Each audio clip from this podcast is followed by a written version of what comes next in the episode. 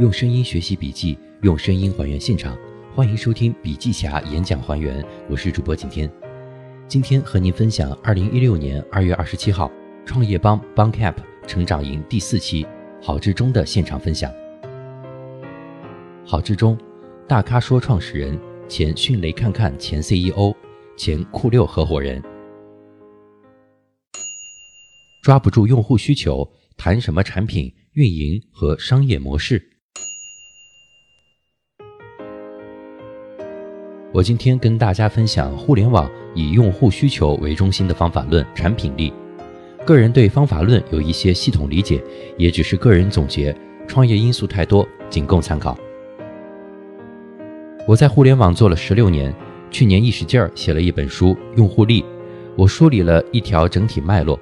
互联网的理解、用户需求、产品设计、网络运营、商业模式。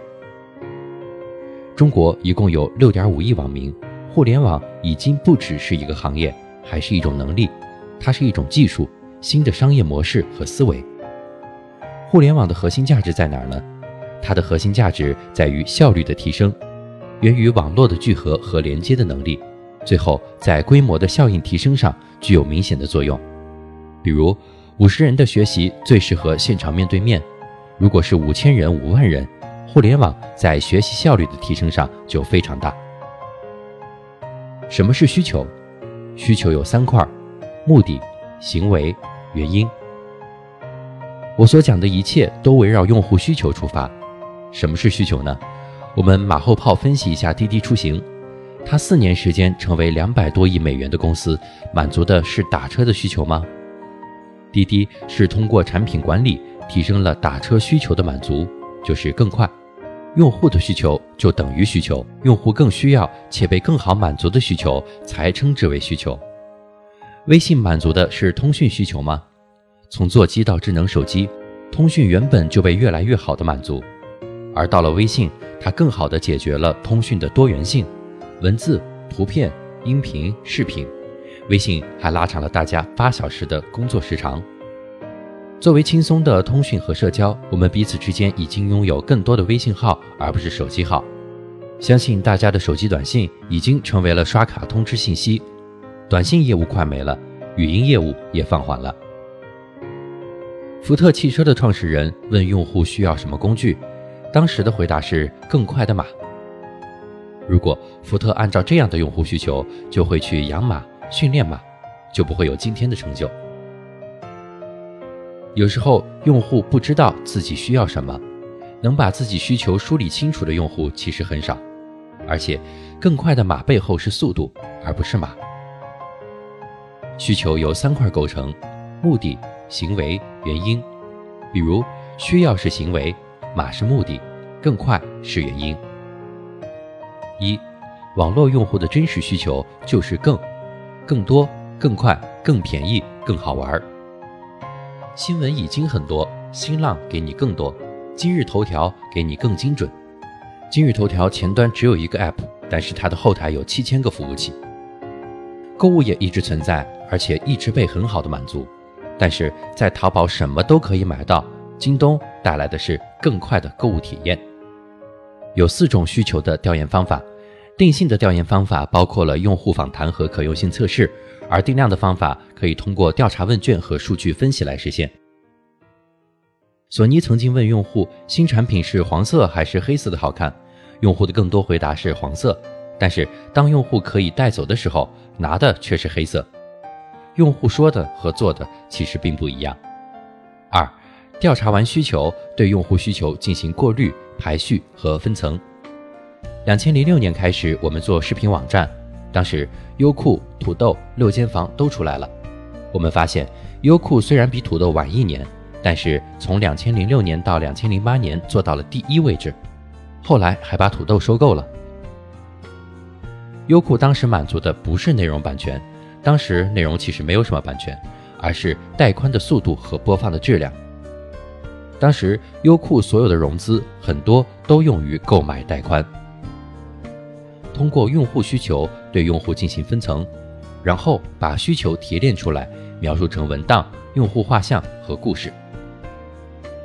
三、需求分析之后，最重要的是验证。我做了一个新产品，大咖说为公司提供咨询服务。原来这个事情是通过人际关系找到专家，但效率太低了。我们直接把专家放到平台，这个需求存在吗？我们做了几篇文章发到朋友圈，一周之内有四个朋友来约我们，所以它是存在的。于是我们开始设计产品。大咖说就是在关键节点上给大家提供咨询和服务。上线的第一批有两百多位行业大咖。分别覆盖产品运营、咨询、投资等等。我们帮助大家预约大咖，保证服务质量。在行做二 C 面向用户，我们是二 B 面向企业。目前提供一小时预约解答和包月顾问服务。识别需求的三个坑：真的需求和假的需求，我的需求和他的需求，增量需求和存量需求。我们做分析的时候要跳出自己的需求。何谓增量需求呢？有创业者认为中国很多用户没有很好的护发，所以我要做这个事情。其实这是做增量需求分析。但是做存量需求的话，是先了解有哪些用户需求，然后去更好的满足需求。用新产品打新市场难度很高。如何做产品设计？产品定位和产品决策很重要。第一步，产品定位。陌陌有上亿安装量，它的需求在哪里？一句话说明，就是约炮神器。所有的社交软件最后就一个字儿约。早期的时候，陌陌和微信非常相似，都是聊天，但一开始的产品定位绝对是不一样的。第二步，产品决策。有时候决定不做比做更重要。所有的产品决策都要从实际存在的需求出发。为什么百分之二十的网民不用搜索引擎？因为不会打字。广东省人民是不会打字的。很多产品经理往往陷入功能和流程。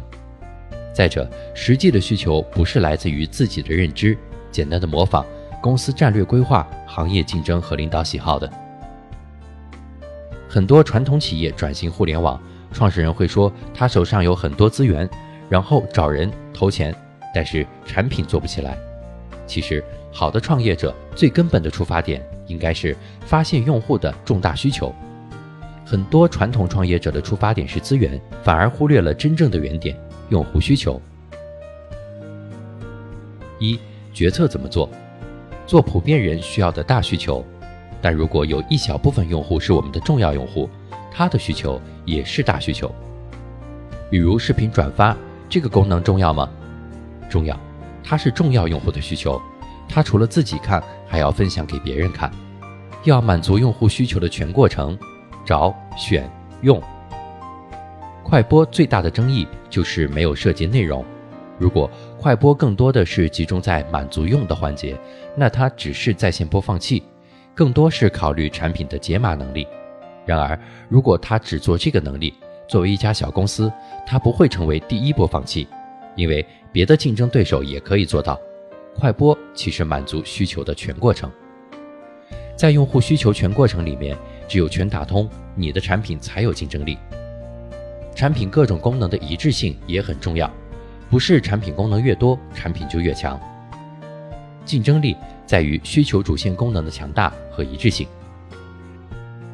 微信从二零一一年一月二十一号发布，在二零一二年四月之前只有一个功能，那就是移动通讯。二零一二年下半年才推出了朋友圈，现在的功能越来越多，可以定义为操作系统，即苹果 iOS 系统、安卓系统和微信系统。二，在产品决策中还会涉及到竞争分析，即竞争对手有没有致命的弱点。领先者致命的弱点不是体现在资源少、技术差、产品丑，而是在满足用户需求上有缺陷。回顾三六零的发展，之前至少有五家竞争对手，但是电脑木马总是杀不完的。三六零来了，不但免费，而且还能把毒杀完。当时所有竞争对手都骂免费的三六零没戏，但是一年之后，这些竞争对手都没了，现在只有一家三六零，反而没什么木马。原来在线视频能力比较弱的时候，用户都是下载视频到电脑后本地播放。当时有微软自带的播放器 Windows Media Player，还有 Real Player。但是你们一定体验过，即使下载完电影，也会发现播放的格式不兼容，用户分不清各种格式，只知道电影。暴风就很聪明，把所有解码器打包，于是暴风就做起来了。暴风在技术层面并没有比之前做得更多。为了用户在前端使用起来更简单，我们宁可在后端增加十倍工作。我们要努力把前端做得简单。滴滴现在是全国最大的出租车调度公司，而且整治了黑车。黑车为什么能存在，但是发展不起来呢？黑车有满足需求，但是产品不标准，体现在服务、安全性和价格上。你如果做非标产品，就很难规模化。中国网站有三百五十七万多，App 有五十多万，现在并没有需求空白，你所做的事情一定有别人也在干。二零零六年九月，酷六上线，从二百万人民币起步，在运营做了很多事情，找到第一批用户，快速发展，绑定百度，稳定发展，正版化等等，然后跑到视频前三。拿到第一笔投资后，就购买了奥运的独家报道、快男的版权。现在复盘酷六来看，我们为什么没有成为第一呢？就是没有抓住用户的关键需求。我们没有抓住带宽这个最大需求。如果没有抓住关键需求，发展还是慢的。种子期如何做产品运营？核心功能要明确，然后不断验证。种子期运营核心功能要明确，然后不断验证。谁是我们的第一批用户？微信的第一批用户是 QQ 导入好友。早期运营不要面向全用户运营，一定要缩小。日常的推广方法之外，可以采取四种强运营方法：事件法、地推法、传染法和马甲法。在产品的种子期，不要在意来的用户是一百人还是一万人。关键在于来的用户是否留下来，以及是否愿意留下来。注意，早期的时候不要给用户激励，不要促销，更不要补贴。当验证用户留存率和好评都很高的时候，才开始使用激励方法。留存率好的时候，持续运营沉淀用户。新产品上线启动最难，如果被验证是好的，那么创业项目基本上成功了一半。如果永远都是在种子期。之后没有快速爆发发展，就要投入更多时间来验证和摸索运营的方法和策略。没有一个烂产品可以运营成功。